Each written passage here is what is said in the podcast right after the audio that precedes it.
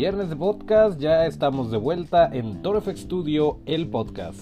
Ya se la saben, es el lugar donde hablamos de cine, series y demás entretenimiento desde la perspectiva de los efectos especiales de maquillaje. Nuestras redes son arroba torofxstudio, arroba torofx, s t u d i o Yo soy Toncho Ábalos y aquí arrancamos.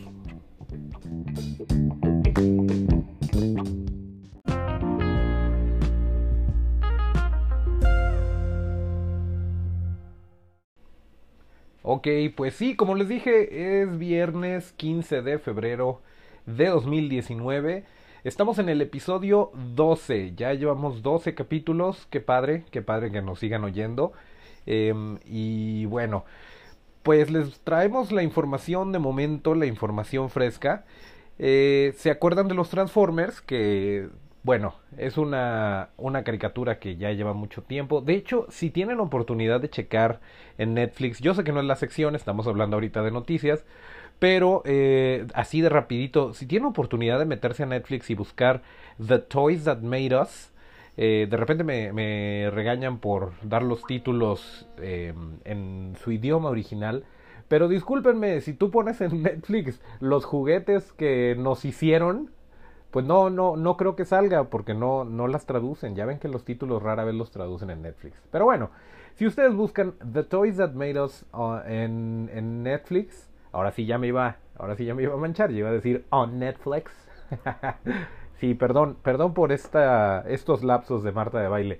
Eh, pero bueno, esta serie nos habla de cómo, cómo se crearon, cómo surgieron todos los juguetes que con los que crecimos, sobre todo si somos, eh, si nacimos por allá de los ochentas, eh, habla de, de, todos estos juguetes, de He-Man, de Hello Kitty, de Lego, y también habla de Transformers y está muy interesante la, la serie. Entonces, y la historia de cómo, cómo nació esta franquicia. Pero bueno, ese no era el punto. El caso es que después de estas películas de Michael Bay llenas de explosiones y de esta última de Bumblebee que dicen, yo no, no he tenido oportunidad de verla, pero dicen que si no es la mejor, es al menos una de las mejores películas que han salido de los Transformers. Pues eh, ahora por el lado de la animación, por el lado de las caricaturas, va a estrenarse una serie que se va a llamar Transformers War for Cybertron o Guerra por Cybertron y va a explorar los orígenes de, de, los Transformers. Se va a estrenar en 2020, el próximo año, en la plataforma de Netflix. Entonces, hasta el momento lo único que tenemos es la nota de que va a salir y un póster que es, eh, pues, nada más las letritas, nada más el título de, de, la serie. Esperemos que los diseños de los, de los robots sean de la calidad a la que nos tienen acostumbrados y pues esperemos más noticias también. Pero por lo pronto ya saben que el próximo año tenemos una nueva serie que ver que va a ser Transformers War for Cybertron. Y también tenemos eh, noticias siempre, por lo general si estoy hablando de, de la plataforma de Netflix, pues es la más común, pero también en Amazon Video ya nos soltaron por ahí una noticia, ya se estaba hablando desde hacía tiempo, pero pues resulta que ya es oficial. En la plataforma de Amazon Video, antes conocida como Amazon Prime Video, eh, va a haber una serie de El Señor de los Anillos. Y me podría perfectamente detener aquí porque nada más no se animan estos señores, no, no, se, no han dado su bracito a torcer y no nos han dicho eh, cuándo o cómo o quién va a actuar o qué parte va a cubrir, qué, qué parte de la historia. Ustedes saben que es un universo enorme y bueno, pues no sabemos nada más que, que va a suceder, cuándo tampoco sabemos. Pero, pero bueno, es una buena noticia, sin embargo, el hecho de que se vaya a hacer esta serie.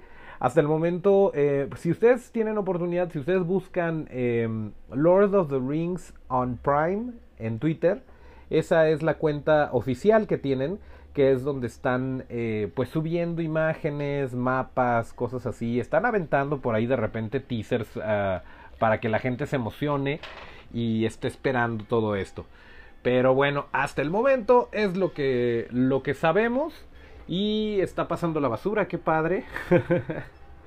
eh, pero bueno, en fin. Eso, eso es lo que, lo que sabemos del Señor de los Anillos en Amazon Video. Y otra noticia que les tengo es, eh, ustedes se acuerdan de El Pingüino, este villano de Batman, que en Batman Regresa fue eh, Danny DeVito con un trabajo impresionante de maquillaje por parte de Stan Winston Studios y aplicado de una manera excelente por Vinil. Bueno, pues em, esto más o menos tiene que ver con el pingüino, pero no.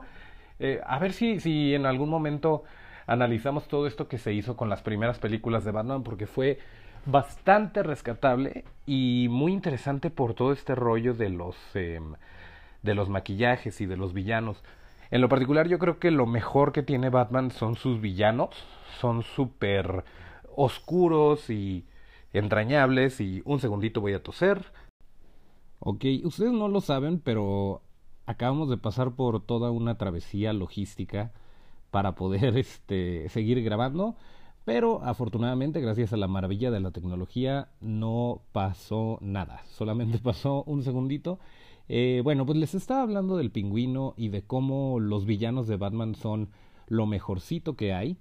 Pues, eh, si ustedes ubican la serie de Gotham, que habla pues más o menos de los orígenes de Batman, de este Bruce Wayne joven, o como lo conocíamos acá, que por cierto ya no se, ya no se traduce, y qué bueno, eh, Bruno Díaz. Sí, ¿qué onda con eso? Antes les decían Bruno Díaz y Ricardo Tapia y ahora ya afortunadamente todos estamos de acuerdo, aunque no hayamos no lo hayamos discutido, es un acuerdo implícito de ya se llaman Bruce Wayne y Dick Grayson y aquí no pasó nada. Bueno, pues eh, en la serie de Gotham el señor Robin Lord Taylor interpreta a Oswald Cobblepot, que es nada más y nada menos que el pingüino hasta el momento no se ha transformado en el pingüino en la serie. Como les decía, esto es más de, de orígenes y así poco a poco van evolucionando, porque también los, los villanos son jóvenes, son eh, pues medio adolescentillos y pues todavía no se convierten en, en todos estos villanos que conocemos y amamos. Eh, que por cierto, en la quinta temporada de Gotham sí se va a transformar, sí va a ser completamente el pingüino. Y dice Robin Lord Taylor que, que va a estar súper eh, horrible y que va a estar muy bien. Eso es lo que sabemos hasta el momento. Esperemos, esperemos que este maquillaje le dé una nueva, eh, una, una interpretación fresca al, al pingüino. La verdad sí nos hacen falta más, más villanos de este tipo que no son tan, no son tan criatura, vaya, no son un Thanos eh, sino que son personas normales con un poquito de locura y con alguna deformidad, o sea, de, de una forma que, que se lo compres, digo, porque aunque el papel de Josh Brolin como Thanos estuvo increíble, eh, pues no tienes que meterte mucho en el rollo de, ah, ok, estoy viendo una película de cómics, estoy viendo un villano de cómics, no pasa nada. Eh, y, y, en el caso de, por ejemplo, el Guasón o, o este, bueno, Joker, y, el pingüino y todos estos, em, no, no te desconecta tanto porque a final de cuentas te dan una justificación, un trasfondo y pues fluye como que más naturalmente, ¿no? Pero bueno, en fin, em, volviendo, volviendo al pingüino, pues ojalá y pronto lo podamos ver. Em, y este señor también va, acaba de confirmar, de hecho la noticia, la nota venía precisamente a colación porque hace un par de episodios les hablábamos de You, de esta serie que está en Netflix, que también es original de Netflix y habla de un, em, de un stalker, de un acosador que es muy muy bueno para utilizar las redes sociales y, y checar em, todos y cada uno de los detalles de, de sus prospectos, de sus eh, novias prospectas. Bueno, em, pues en, en esta serie, en la segunda temporada de You, va a tener un personaje Robin Lord Taylor y al parecer no va a ser un personaje secundario, va a estar ahí durante toda o gran parte de la temporada. Entonces, eh, pues nuevamente todavía no tenemos fechas, pero vamos a esperar eh, a ver qué es lo que sucede y ver qué, eh, qué nos trae Robin Lord Taylor con su actuación en esta segunda temporada de You. Que por cierto, dijeron que la próxima temporada de You Em, bueno, y más o menos nos lo dejaron entrever eh, al final de la serie. No estoy dando spoilers, ojo. Em, nos dejaron entrever que este, la, la nueva eh, prospecto de este cuate no, no usa las redes sociales para nada. Entonces, pues un poquito tiene que responder la segunda temporada esta pregunta de cómo, eh, cómo lo va a tomar, cómo va a investigar su vida si esta chica no publica nada en redes sociales, que es su herramienta principal.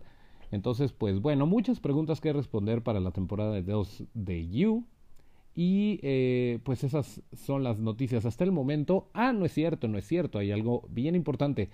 El viernes 4 de octubre.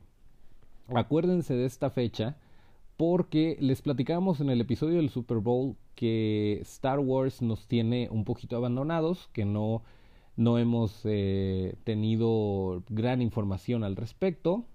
Pues eh, Disney ya se pronunció y dijo, y falta muchísimo para el 4 de octubre, pero bueno, dijeron que el viernes 4 de octubre eh, van a echar toda la carne al asador, sacan información de Frozen 2, de Star Wars y de la serie de Mandalorian que se va a estrenar en Disney Plus o Disney Más, que es la plataforma de streaming a la que le está apostando Disney.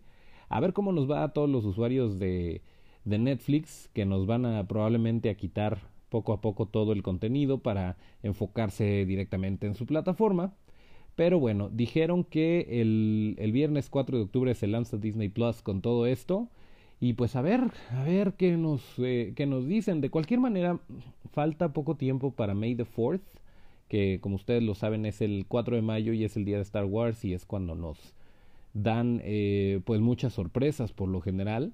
Eh, y esperemos que el tráiler de Star Wars no se haga esperar, porque ya se estrena a finales de año y ya estamos en febrero y pues ya como que hace falta que nos den un poquito, un poquito de información para irnos preparando, para ir calentando motores. Y pues yo no sé dónde vamos a terminar si Disney va a tener su plataforma de streaming, que de, de todas formas, pues definitivamente la vamos a tener que contratar porque pues ya son dueños de casi todo, entonces el catálogo va a estar bastante bastante bien nutrido. Pero pues con Disney teniendo su plataforma, con Amazon eh, Video, con Netflix, con la plataforma de DC, eh, pues no sé a qué va a llegar todo esto. Yo creo que sería lo ideal que hubiera una plataforma centralizada y nos, eh, nos hicieran, nos, nos pudiéramos suscribir a las distintas a las distintas subplataformas, por así llamarlas, y de esta manera tendríamos un... Eh, sería como el, como el cable, como la televisión por cable, en donde tenías los canales básicos y de repente podías pagar más para tener los canales premium. Pero bueno, estoy divagando. Hasta aquí las noticias. Eh, esperemos que nos comenten qué les parece, cuál es la que están esperando con más ansias. Y pues seguir al pendiente de cualquier otro detallito que nos digan de ya sea de Transformers o de la serie del Señor de los Anillos o de la temporada 2 de You, pues habrá que estar muy al pendiente.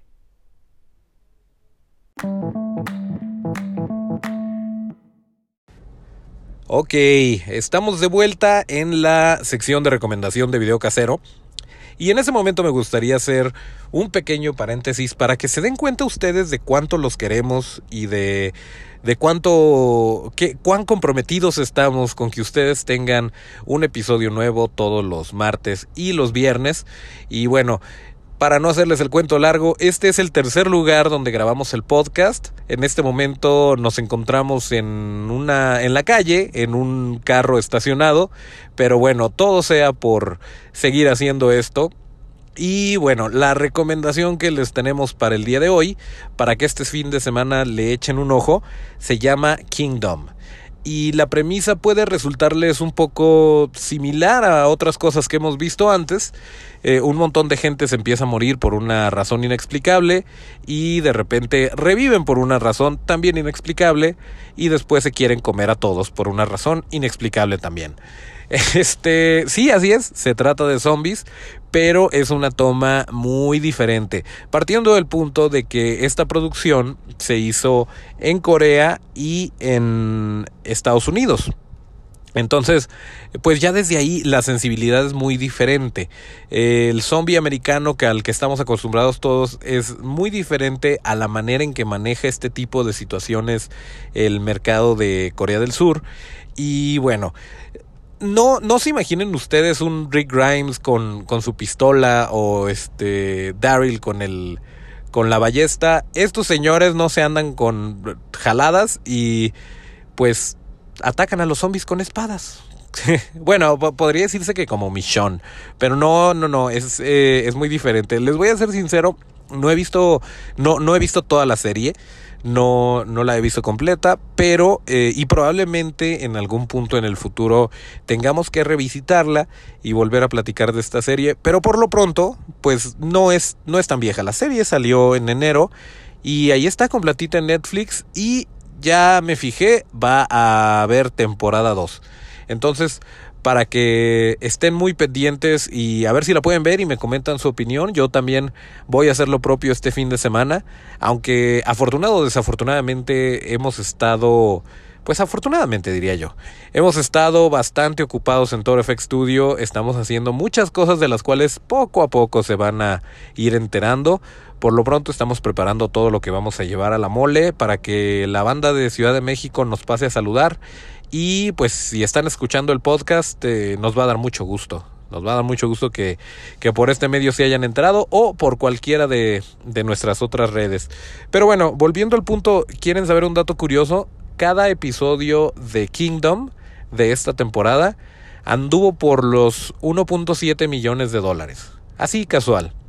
Para que se den una idea del el nivel de producción que trae esta serie y que es nueva, vaya. No nos sorprendería que un episodio nada más de Game of Thrones se aviente 10, 15 millones de dólares, pero uno, una serie para Netflix que es nueva, que no es eh, americana, se aviente 1.7 millones de dólares por episodio, pues creo que es una buena señal. Y por cierto, aplausos para Netflix por estar apostando en este tipo de proyectos.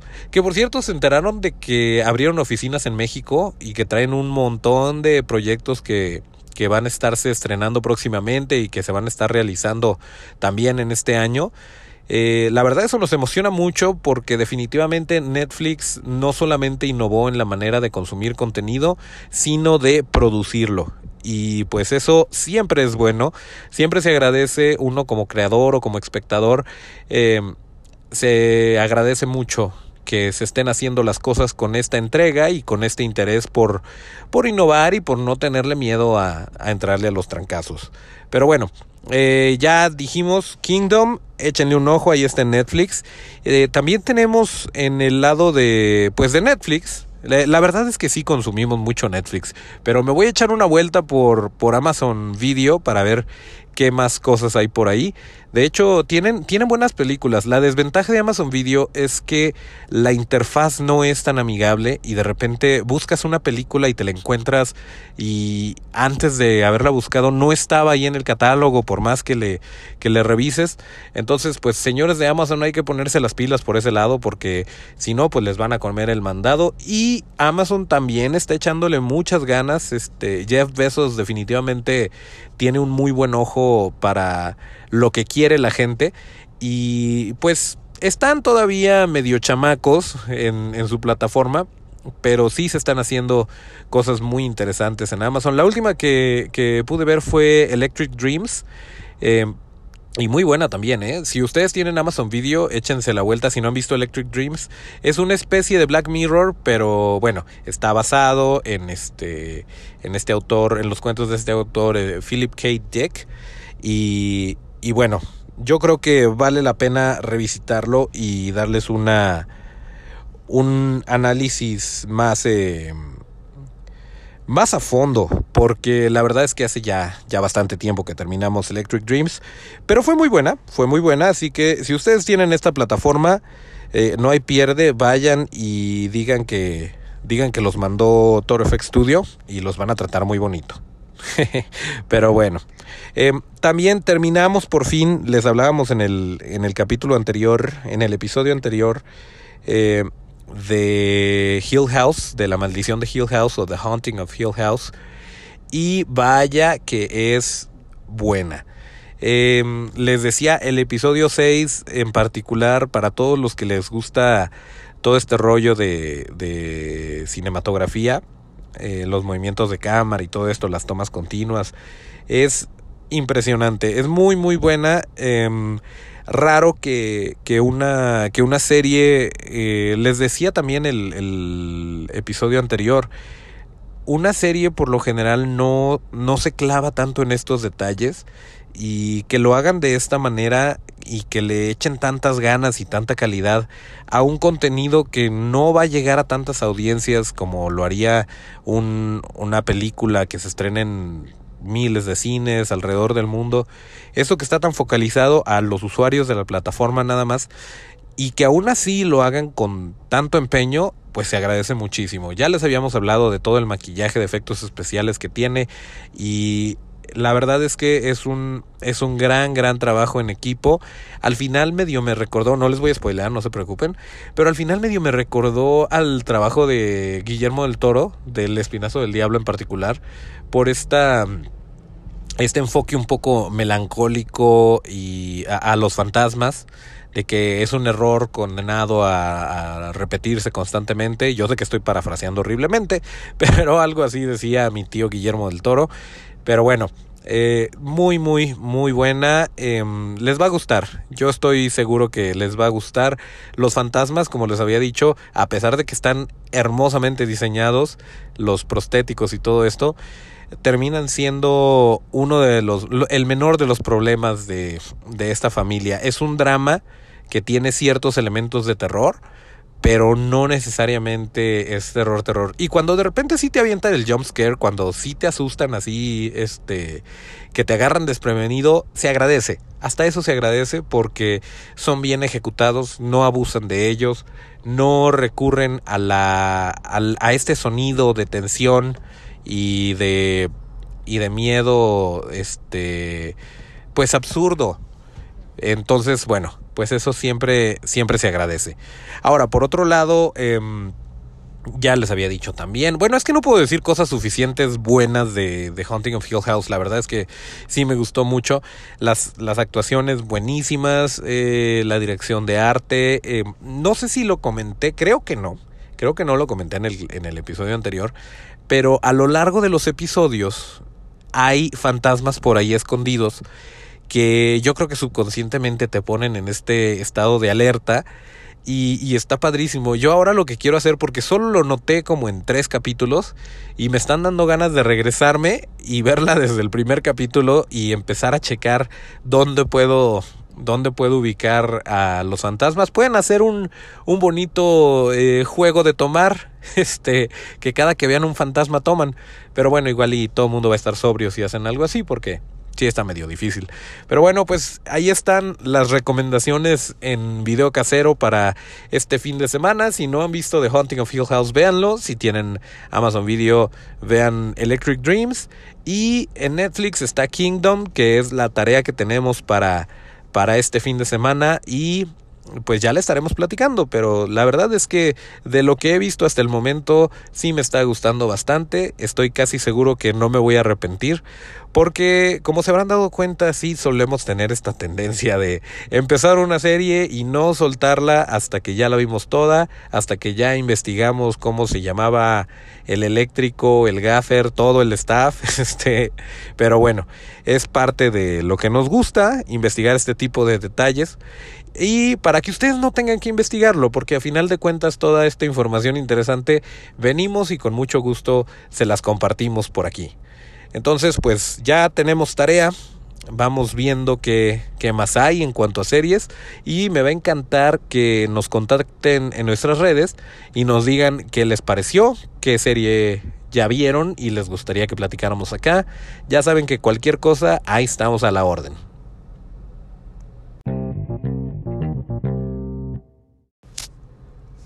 Bueno, eh, Ya por último, me gustaría decirles, platicarles de un, un artículo que estábamos leyendo. Eh, de esta película del Día de la Independencia, ya les habíamos hablado de esta película de ciertos, ciertos efectos que se hicieron con miniaturas y que estuvo muy clavado por ese lado de las explosiones con, con miniaturas. Pero en particular esto, esta es una de las cosas más ricas y más interesantes de cómo puedes lograr algo con tan poco o con, con una solución tan ingeniosa Em, no sé si recuerden una escena en particular donde hay una nave espacial que se oculta entre las nubes y entonces tú ves las nubes y se ven unas lucecitas por ahí. Bueno, em, esto el día de hoy se podría hacer en dos patadas con, CGI, con efectos por computadora, y se acabó. Ya no tienes mayor complicación. Lo que hicieron para esta película fue eh, en una especie, imagínense ustedes una, un, un aro, un hula hula, en donde tiene varias lamparitas eh, montadas. Y entonces em, todo esto lo sumerges en un tanque de agua. Fíjense, estamos hablando del de, cielo, estamos hablando de algo que, que, tiene que asemejar unas nubes, pero no, lo hicieron en el agua. Y esta, la, tubería de, del hula hula hipotético que estamos usando para ejemplificar esto, tenía hoyitos y por esos hoyitos aventaron pintura. Entonces, la pintura al entrar en contacto con el agua toma esta, esta forma como de nubes y al mismo tiempo prenden las lucecitas que tenía, que tenía montadas y se ve como, pues la pintura se ve como nubes y las lucecitas pues son la nave espacial que se está escondiendo detrás de las nubes. Este tipo de cosas es por lo cual existen los efectos prácticos y por lo cual nos encanta todo esto. Porque, bueno, a final de cuentas nadie lo hubiera notado si lo, si lo vemos en este momento. Ah, ok, es una toma donde hicieron este que pareciera que la nave se estaba escondiendo detrás de las nubes. Y no pasa mayores. Desde, pero pero ya clavándonos un poquito en cómo lo hicieron, pues resulta fascinante. Al menos a nosotros nos encanta todo, todo este tipo de datos interesantes, todo este tipo de trivia. Y pues ahí está, para que la próxima vez que tengan oportunidad de ver a Will Smith y a Jeff Goldblum en, en Día de la Independencia, recuerden toda la chamba que hasta hace poco realmente, por, digo, tomando en cuenta, tomando como base todo el tiempo que lleva de haber salido esta película, pues habían pasado desapercibidos y así somos nosotros los que hacemos efectos especiales. No necesariamente queremos ser el foco de atención. Nos encanta ayudar a contar historias y pues en este caso lo hicieron de una manera excelente. Eh, también hay, vaya, hay, hay muchísimos muchísimos ejemplos de, de estos efectos especiales eh, que se que pueden pasar desapercibidos y de hecho eso es lo ideal, ¿no? Cuando tú estás viendo una película y no te pones a pensar en que se ve falso o en cómo lo hicieron, simplemente estás clavado en la historia y, y te dejas llevar, lo, lo, ves, no lo analizas. Ahí es cuando nuestro trabajo está eh, cumpliendo su, su cometido, que es contar la historia y nada más. Que si se trata de que se corte el brazo, si se trata de que explote, si se trata de que se eh, infle, se desinfle, pues que funcione. Y pues ejemplos hay muchísimos, así que vamos a tener material para rato en este podcast para estarles comentando este tipo de trivias. Y si ustedes también tienen alguna, alguna información, porque a veces son mitos, ¿eh? A veces dicen que hicieron algo de cierta manera y realmente es nada más un mito urbano. Pero si quieren que comentemos algo, ya saben, ahí están las redes y con muchísimo gusto lo vamos a estar eh, tocando por acá. Y bueno, creo que había otro, otro, otro efecto dentro, eh, por, ese mismo lineamiento.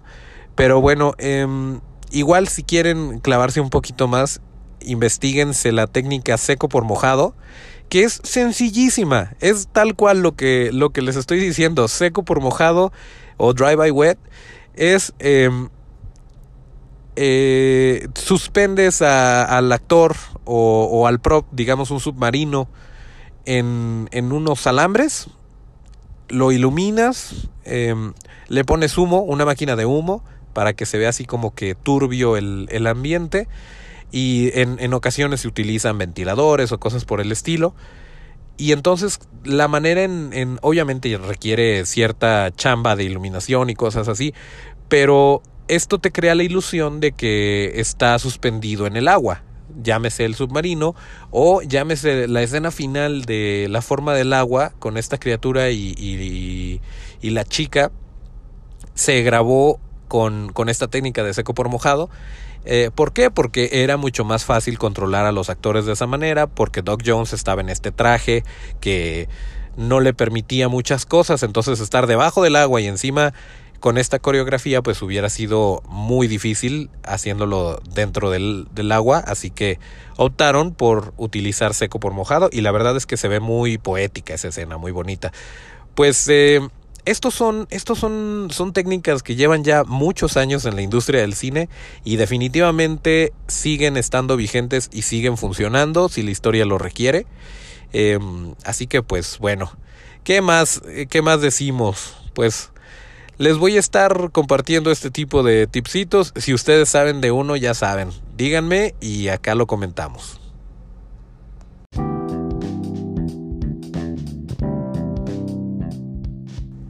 Bien, llegó el momento de despedirnos. Hasta aquí terminamos el episodio 12 de Toro FX Studio, el podcast. Acuérdense que nuestras redes son arroba ToroFX Studio, arroba ToroFX para que podamos continuar la conversación. Yo soy Toncho Ábalos, arroba Toncho Ábalos, con T. Nos escuchamos el próximo martes y hasta el próximo llamado.